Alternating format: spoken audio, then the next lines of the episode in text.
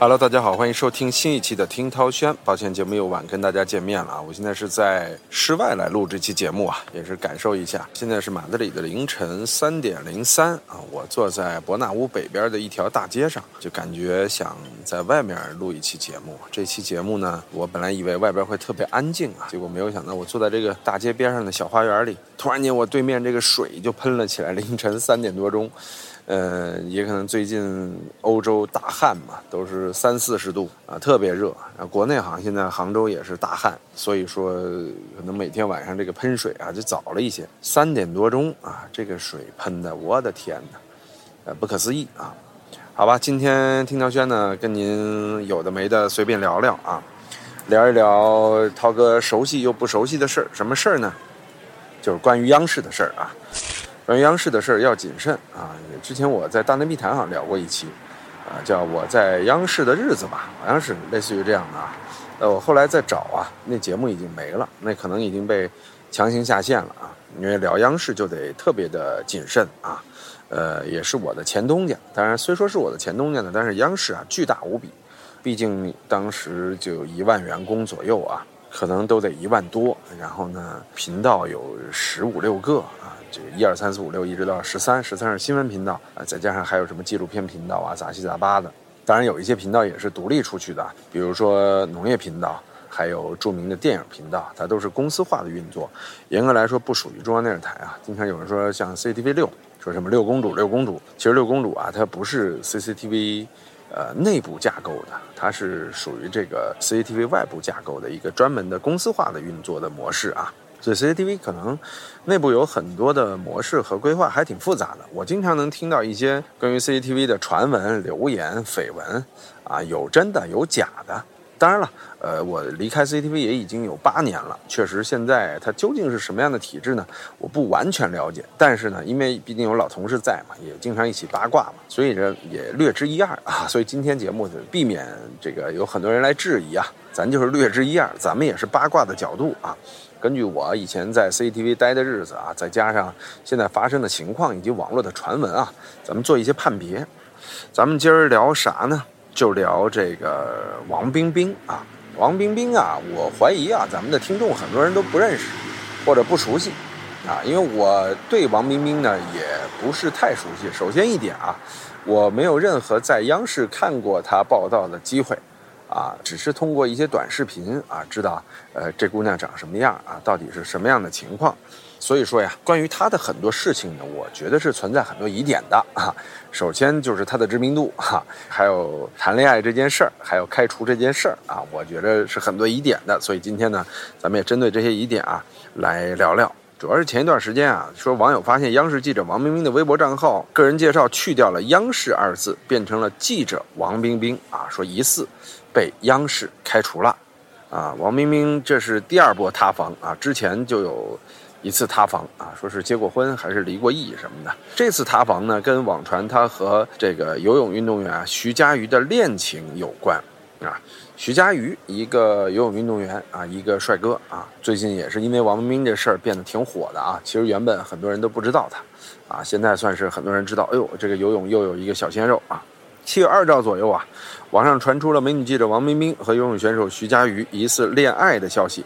因为之前两个人在一起录制某档综艺时，就让不少网友啊磕生磕死。这则消息爆出后呢，便理所当然地引爆了全网。凭一己之力啊，让当时的那个没有什么绯闻的啊，象征那大瓜也没起来的周三啊，变得有趣了起来。呃，本以为啊这件事儿哎，就是也没实锤，但是大家也在祝福他们啊。就是随风而去了，但没有想到，就在几天之后，故事又有了后续啊！五天后的中午啊，一个名为 tgzhlt 杠 mj 的网友啊，就是帮其好友不想说话土整理，并以有关人恋爱多样性的观察分析一例为题，发出了一篇恋爱吃瓜文章，哈，是一篇论文啊，讲述了不想说话土。啊，咱们就说他叫图图吧，这名儿也挺逗的啊。和徐嘉余恋爱的过程，以及徐嘉余见异思迁的全过程啊，在这篇文章呢，呃，有意无意的引导下，这个全网啊就认为王冰冰是小三儿，于是呢，空口见三儿，这名儿挺好啊。这又是新的名词啊，给王冰冰扣上了这个知三儿当三儿的帽子啊。王冰冰这微博评论区啊，哇一下完了啊，社死了。呃，于是呢，王冰冰取关了徐嘉余，还删除了一些与徐嘉余有关的互动视频。随后呢，有关王冰冰疑似停职开除的消息就传出来了。啊，本期听涛轩，咱们聊聊这场网络风暴的背后啊，到底可能是怎么回事儿？这个王冰冰啊，说实话，停职辞退封杀的传闻，呃，其实去年就已经有端倪了啊，是吧？确实，大家看呢，王冰冰和这个徐嘉余啊，从年纪来说，有人说合适，我认为是不是太合适啊？王冰冰比徐嘉余大五岁啊，姐弟恋。因为姐弟恋，咱们知道嘛，悲剧居多啊。因为，呃，男女生本来从成熟度啊和各方面生理构造啊，还有各方面，它都是不同的。所以姐弟恋呢，我觉着呃成功率不是太高。因为女生天生是男生的姐姐啊，就你比如说找你小十岁的女生，可能心理成熟度都比男生要高。更不用说这个比你再大个五岁的，再加上运动员，那是不成熟中的不成熟。所以我个人不是特别看好这样的组合。谈谈恋爱挺好，但你说什么百年好合、幸福美满这种组合，在咱们的观念里边，它确实挺难啊。当然了，涛哥也不世俗，咱不能用世俗的观念去看别人。你看姑姑和过儿不是过得也挺开心嘛？啊，所以说在小说里，包括我也有一对明星夫妻的朋友啊。呃，非常的知名，全国皆知的一对朋友啊，呃，也是女方比男方大了五岁，啊，结婚已经十几年了吧，非常的幸福，啊，当然他们的婚姻也是保密的，所以我就不说出他们是谁了啊，啊，娱乐圈有很多事情啊，真的事儿啊，其实是保密的，是说不出来的，大家都不知道的，只有最好的朋友才能知道这事儿啊，而且只有帮助他守住秘密才是最好的朋友，啊，所以不用问我是谁啊，好吧，还是讲这对姐弟恋。先说徐嘉余吧，连续两届世锦赛男子一百米的仰泳冠军，里约奥运会男子一百米的仰泳亚军，啊，世锦赛冠军其实很厉害了啊。然后全运会呢，当然也很厉害。然后亚运会呢，徐嘉余是斩获五枚金牌啊，可惜就是呃东京奥运会没有拿金牌，要不然他可能整个影响力会呃赶上宁泽涛和这个孙杨啊，所以有点可惜啊。王冰冰是谁呢？一九九零年的啊，这个吉林大学播音专业。六年前进入到电视台工作，二零二零年前后大火啊，因为主持多次网络和电视台大型节目，还参加过真人秀等等啊。这是一个简单介绍。首先，我想说说吉林大学播音专业。吉林大学我很尊重啊，但是呢，中国院校有一点什么样的情况呢？就是当比如说在某个时代、某个行业火起来的时候，中国的院校会应时代的号召去成立无数的专业，同样的专业。比如说，当年计算机突然间火了啊！你看各大高校都成立计算机专业。当然，计算机它是硬教育，它还好教学。这是在随着九十年代、两千年之后，这个主持人这个行业火了呢。呃，于是乎呢，又诞生了很多这个主持人专业。但这个专业，因为涛哥是北京广播学院播音主持艺术专业出生的嘛，算是这个行业的最高学府。这个专业的门槛其实还是蛮高的啊，所以说地方风起云涌的也开始成立了一些播音系。我个人觉着，首先一师资不够，二说实话，他培养出来之后啊，他给出的就业渠道不够，有的时候还蛮坑人的啊。咱不是说吉林大学坑人啊，确实是当时全国一个很普遍的情况。啊，以至于我们那会儿呢，广播学院嘛，学生相对来说，皇家广播学院现在叫中国传媒大学啊，是最高学府，就会觉得其他的都不正规，然后会把其他大学的那会儿内部，咱们戏称为野鸡播音学院啊，就也没有老师教，就在里边混了几年，谈个恋爱，最后就毕业了。至于吉林大学是什么样呢？我不知道啊，但是至少它不算在这个播音主持艺术行业里边比较知名的呃大学。呃，你比如说知名的像浙江广播学院，浙广。啊，北广这是比较知名的啊。同时呢，像南京艺术学院啊、北电啊、中戏啊，都有过播音主持艺术专业，因为它是有艺术类专业的根基在嘛，所以它相对来说都还不错啊。尤其浙广，呃，甚至在有些方面和北广可以是相提并论啊，或者说分庭抗礼的啊，也出了很多厉害的人。咱们聊到这儿啊，就是不是说诋毁吉林大学的播音主持艺术学院，就是大家以后在择业的时候啊，我觉得也是慎重考虑啊，不要被很多综合大学的这个所谓的播音学院、表演系什么的欺骗啊，他们根本没有师资他很难在里边给你有真正的教学引导。所以说呢，我个人也不认为上吉林大学播音专业就是进入央视或者当主持人的一个好机会。哦，这一辆救护车过去啊，这个欧洲就这么每天晚上都是大量的救护车、警车的声音啊，今天算少的了。OK，我们再说这个就是徐佳玉和王冰冰这个事儿啊。呃，二零二一年的九月，也就是去年的九月吧，两人是在全运会期间相识的。当时有一段采访视频啊，大家说特别甜，一方面是特别呃青涩，另外一方面是特别热情啊，就磕了一段 CP，因为网友都爱磕 CP 嘛，觉得他俩合适啊，在一起。然后徐佳瑜的微博里呢，有人说含冰量啊，也是高的过分啊。采访的时候呢，还 Q 这个冰冰，说回家休息时也 Q 冰冰，啊，就连不发微博的时候呢，都会去王冰冰的微博评论区刷存在感。据网友的不完全统计，说徐佳瑜二十天内点赞王冰冰四次，王冰冰新微博三小时内必见徐佳瑜，两人的评论也是有来有往。哎呀，确实很甜蜜啊！这我觉得八成两人恋爱，这是肯定谈了。啊，在今年的五月二十号五二零这天啊，王冰冰还点赞了徐佳瑜五二零当天的微博啊，双向互动了啊。呃，不仅如此，他们还参加了一档综艺，叫《闪闪发光的少年》，这就是极度暧昧了。这如果即便是没谈，也就是差一层窗户纸了。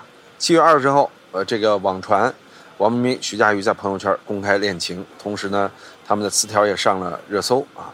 这是发了一条微博说：“那就在一起，黄昏与四季，徐先生，余生，请多忍耐我。”这显然是冰冰公开了啊，但是有一些谨慎的网友啊提出了质疑。大家仔细看了这个号称是王冰冰的朋友圈的官宣信息、个人账号后，就觉得哎，这和这个真实性啊，是不是有待考量啊？到底是存疑在哪呢？说有三处。说第一呀，这个官宣的文案太假太矫情，不像是两位正主啊平时的风格。呃，心无旁骛，唯有冰冰这样的字眼啊，更像是豆瓣手机文学衍生的作品啊，课堂产物是吧？第二呢，官宣的配图既没有合影，也没有其他同框图，放的是自拍加新闻拍图的组合形式，啊，说越看越奇怪。第三呢，王冰冰的另一位同事徐佳瑜的家人都对这件事表示不知道啊，两位正主也没有做出任何的回应。啊，也就是说，完全是个磕 CP 的行为啊！但是就这磕 CP 啊，就上了热搜，很多网友呢就开始把以前的这个片段就拿出来啊，反复的去营销啊，于是这个恋情就变得特别的火。再有就是咱们之前说的，七月二十五号，徐佳玉的前女友图图啊，还是个交大的医学博士，就把他们地下恋情的过程曝光了，这个已经准备见家长了，结果出这么大个事儿啊！呃，王明明就被认为是知三儿当三儿啊！哎呀，这个咱们就也八卦一下这俩人的恋爱关系啊。就这图图啊，医学博士留法啊回国也很优秀啊。呃，在医院做医生，两人是怎么认识的呢？原本是校友老乡啊，也是热爱游泳运动的粉丝啊，很早就加过联系方式，也就是那什么粉儿。如何建立恋爱关系的呢？就是一八年下半年，徐佳瑜这个成绩不好，就陷入了低谷啊。当时图图就。出现了，使出了浑身解数，安抚了当时的徐佳瑜，两人的关系呢也迅速拉近。到了一九年的二月，双方正式建立情侣关系。啊，考虑到徐佳瑜这个身份啊，图图就在朋友圈啊，仅仅是发出了徐佳瑜的遮脸照啊。其实这都是有证据的啊，两人应该是肯定谈过恋爱。呃，有没有具体的恋爱过往呢？双方因为是异地，所以说呢都还蛮珍惜的啊，确实有一些。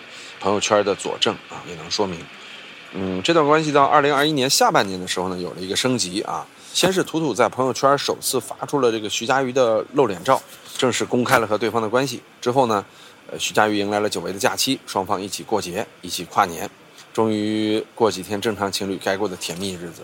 二二年的春节，徐佳瑜还请这个图图到家里来吃饭。因为呢，是图图希望徐佳瑜先到自己家吃饭，徐佳瑜为应允呢，最后哎，谁也没去谁家，但是这个邀请发出了啊，都被邀请回家了，感觉离这个结婚只是一步之遥了啊，怎么会突然间转折了呢？二二年一月份的时候，图图陪徐佳瑜一起和王冰冰录节目，录制完成之后呢，徐佳瑜开始频繁地向图图提起王冰冰，啊，其中不乏说冰冰是我的啊，我要追冰冰这种离谱的发言。呃，如果说具体的分手时间是什么时候呢？硬要说的话是二月七日那天呢，徐佳瑜再度和图图表示自己要去追求王冰冰，图图就怒了，将他拉黑了。拉黑后呢，徐佳瑜也没挽留啊。这其实女孩这时候拉黑，往往是一种策略啊，或者说是一种气头上的事儿。其实真想分开嘛，并不是。于是呢，徐佳瑜就把签名还改成了“心无旁骛，唯有冰冰”。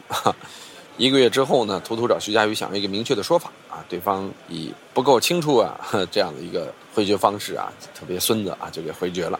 在整个过程当中呢，舆论的风向摇摆不定啊，一开始是讨伐王冰冰。后来啊，又骂图图啊，说这是女人和女人之间的厮杀啊，最后还是便宜了徐佳瑜。其实啊，徐佳瑜啊，这个时候呢，说实话，我觉得在这件事儿里边的问题是比较大的。图图啊，虽然被舆论反噬，但是现实中呢，受到直接影响的一定是王冰冰，对吧？就网友说嘛，渣男还能继续游，图图还能继续当医生，只有王冰冰受的伤，世界达成了。哎呦，我们终于要说到这件事情的核心人物之一王冰冰了啊！这个事情涛哥说起来也得比较谨慎啊，我只是有一些猜疑。首先呢，我们来看看王冰冰怎么火的吧。这个因为我也不知道啊，莫名其妙他就火了。从这点来说，我个人的感受仅代表个人感受，是很不正常。首先我们说一下他被开除这事儿啊，说因为谈恋爱被开除，因为晒恋情被开除。央视就算是再有影响力的人，包括撒贝宁。当时找了的加拿大女朋友结婚了之后，突然间爆出央视领导顶着很大的压力，领导被骂死了。但是有把撒贝宁开除吗？不可能，这就不是央视的玩法，不是央视的体制。你因为自己的私人的事儿想开除，除非嫁给什么间谍特务，这犯错误了啊，这有可能被开除。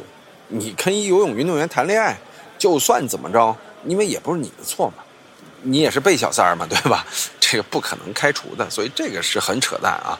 啊，也有人说说，呃，冰冰的微博自始至终没有加过央视的头衔啊，因此不能断定被开除啊。我觉得这也是不能断定被开除，他自己离职倒是有可能，呃，具体原因咱们到时候再细说啊。先开始看王冰冰是什么时候火的，说这二零二零年的八月啊，王冰冰身穿红色大衣，拿着话筒在全网疯传啊一张照片啊，相关的视频呢转发过亿。这个九月二十二号啊，就是一个月之后，央视新闻在 B 站官方号上发了一篇为“总台记者王冰冰快乐小草再也不用担心会秃了”的黄河流域生态保护视频。万万没想到呢，一个冷门没人看的新闻报道，当天的播放就超过了五百万，成为了当日播放量第一。相关话题同时登上了微博热搜，记者王冰冰因此被网友称作是央视的收视密码。说实话，就是在这个几个关键的时间点啊。呃，我想来聊一聊王冰冰火的这件事儿。我首先认为呢，根据我的判断啊，当然未必是真实准确的，但是根据我在央视的经验和多年耕耘互联网的经验来判断，王冰冰绝对不是你们所看到的意外走红啊，她的走红是有道理、有原因的。至于什么原因呢？我相信最简单的说法是背后有团队，或者叫背后有大佬、有资源。呃，你知道现在一则视频在互联网上想蹿红，啊，不管你是央视的还是哪个平台的，其实都蛮难的。这种难度，呃，远远的大于当年上春晚或者说演一部张艺谋的剧，这个难度极大无比，已经不是那个说一则视频莫名其妙可以爆火的年代，你知道吗？就不是那个年代。所以现在任何一个突然爆红的视频，只要它不是卖丑，只要它不是负面，只要它不是负面，大家记住啊，基本上很难说一夜爆红到家喻户晓，啊，这不可能。所以王冰冰的突然蹿红啊，跟当时央视和 B 站的合作啊有很大的关联。央视和 B 站从一八年开始就是紧密捆绑、热切合作的啊，几乎是亲如一家。相当于 B 站就是央视在互联网上的口舌，是这样的一层关系啊。没有大佬级别的这种互相对应，一个小记者还是小主持人，在 B 站上还是在互联网上是几乎没有任何机会的。这是涛哥把话放在这儿。所以说背后一个强大的策划团队，啊，这也就意味着背后有个强大的背景。一个吉林大学播音学院出来的小姑娘，能做到这么大的成就。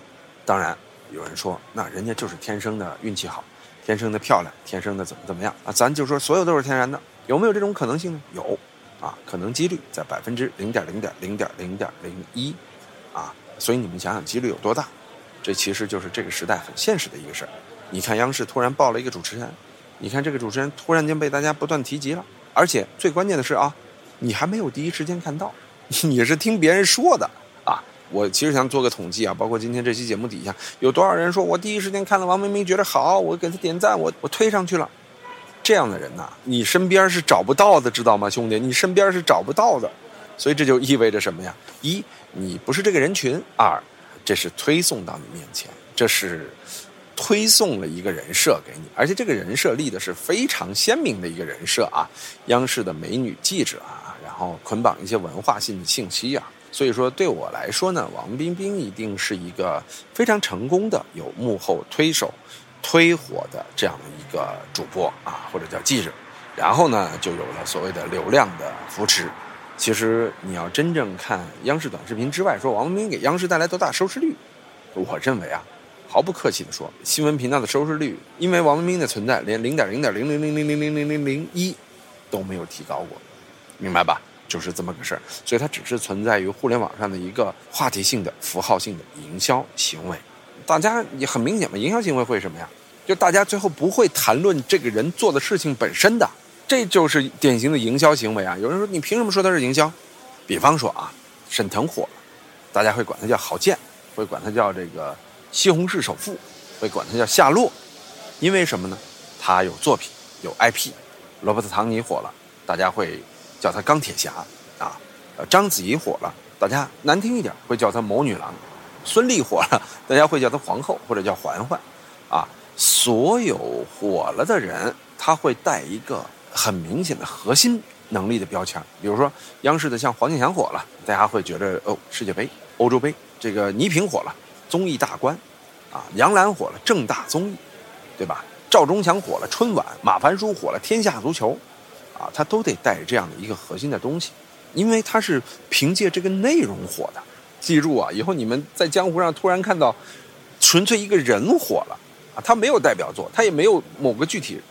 特别让你觉得全民关注的事件，就是蹊跷，你知道吧？这个所以说我的判断啊，应该是比较比较准确的啊。然后呢，因为咱们的编辑嘛，也给我列举了很多王冰冰做过的节目嘛。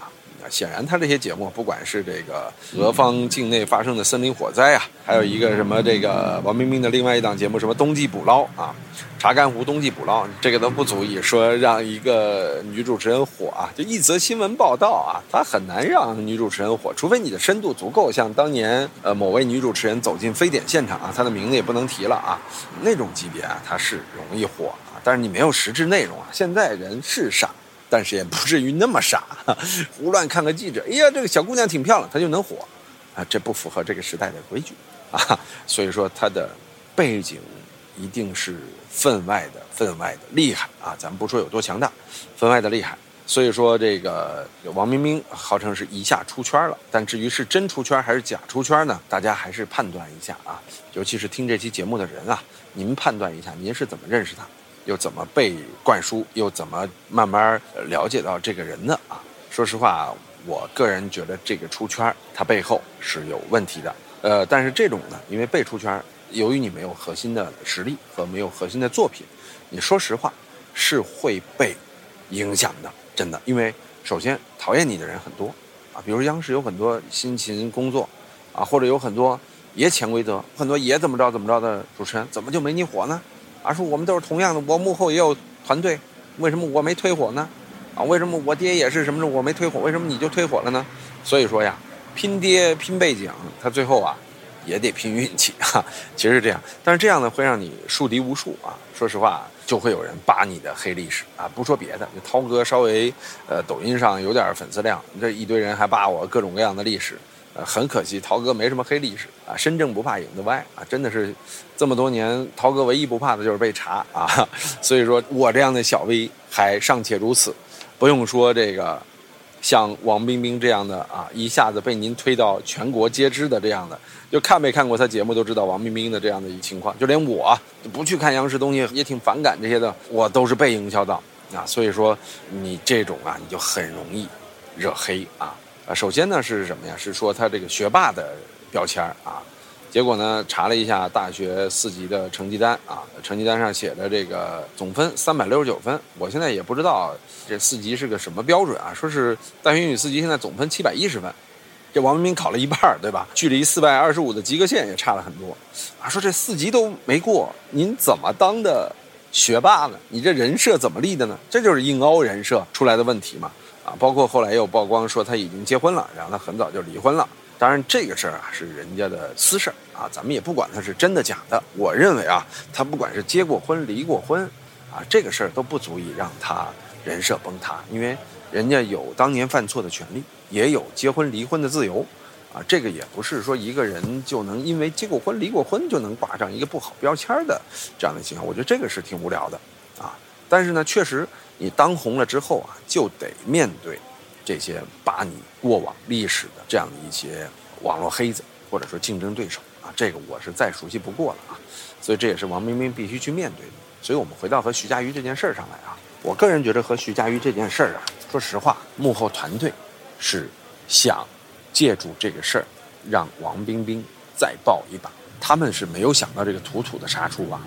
我认为土土呢是在整个王冰冰幕后团队的策划之外。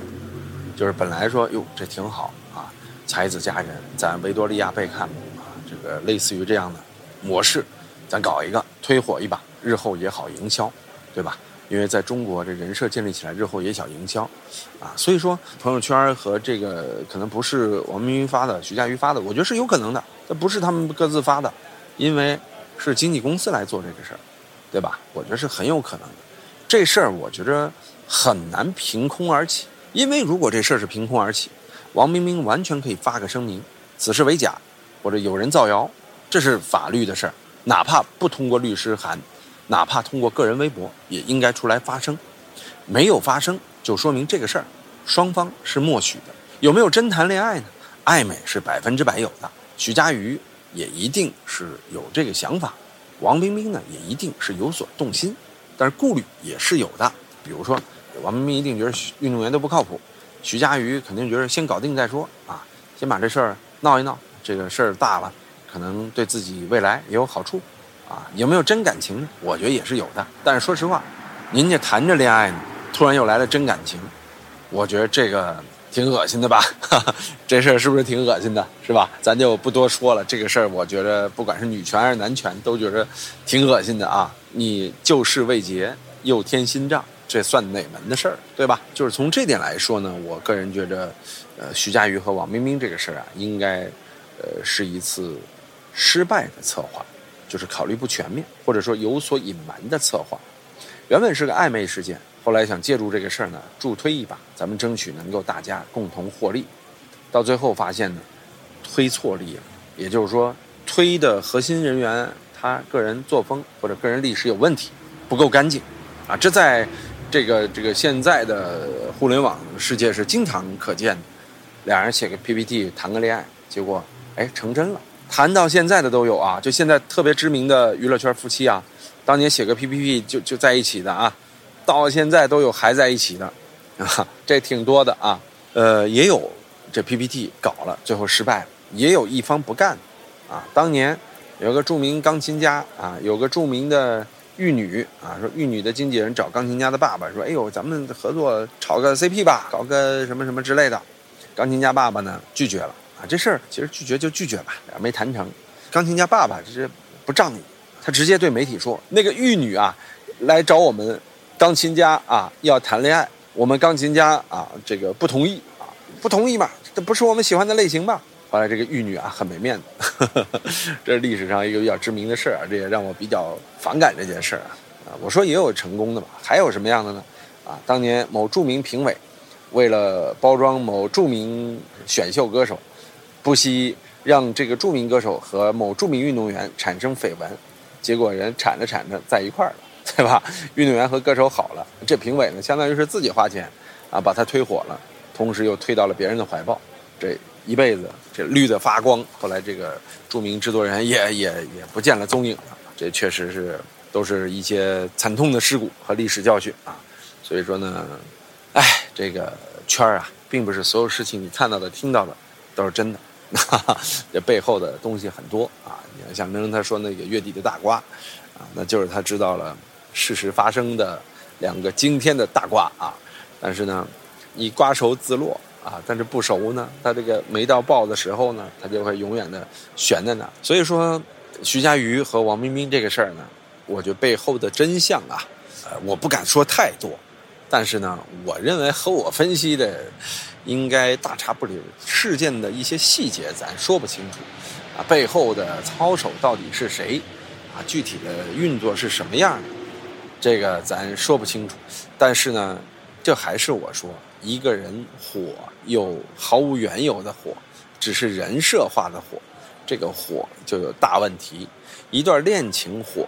没有方面去拒绝，也没有方面是去承认，也没有方面去解决问题，它也是有大问题。一切都太像炒作，太像幕后推手。所以这件事儿呢，大家就当一好玩的瓜吃一吃。至于不管是徐嘉余还是王冰冰，这个人设能推多久呢？我相信会一直推下去。这个事件会不会有一结果呢？我相信不会太有结果，因为已经闹到这种程度了，没必要再出来做更多的。后续的故事了，一定是双方另辟新故事啊，或者如果你真谈恋爱，就真的开始，但我觉得很难，因为土土的出现啊，这事儿想假戏真做，啊，或者说顺水推舟，哎，已经没什么戏啊，因为从王冰冰的幕后来看呢，她不是一个简单的角色啊，呃，不是简单的角色呢，说实话，呃。就能随随便便接受和这样一个有感情黑历史的运动员的恋情，嗯，这我觉得是蛮难的啊，蛮难的，好吧？咱们也是比较隐晦，也比较大胆的说了很多。今天啊，呃，这也是少有的听涛轩比较敢说的一天，是吧？啊，大家好好听这期节目，好好吃瓜啊！我们也期待象征那个俩瓜啊，这月能熟，好吧？好，感谢您收听，再见。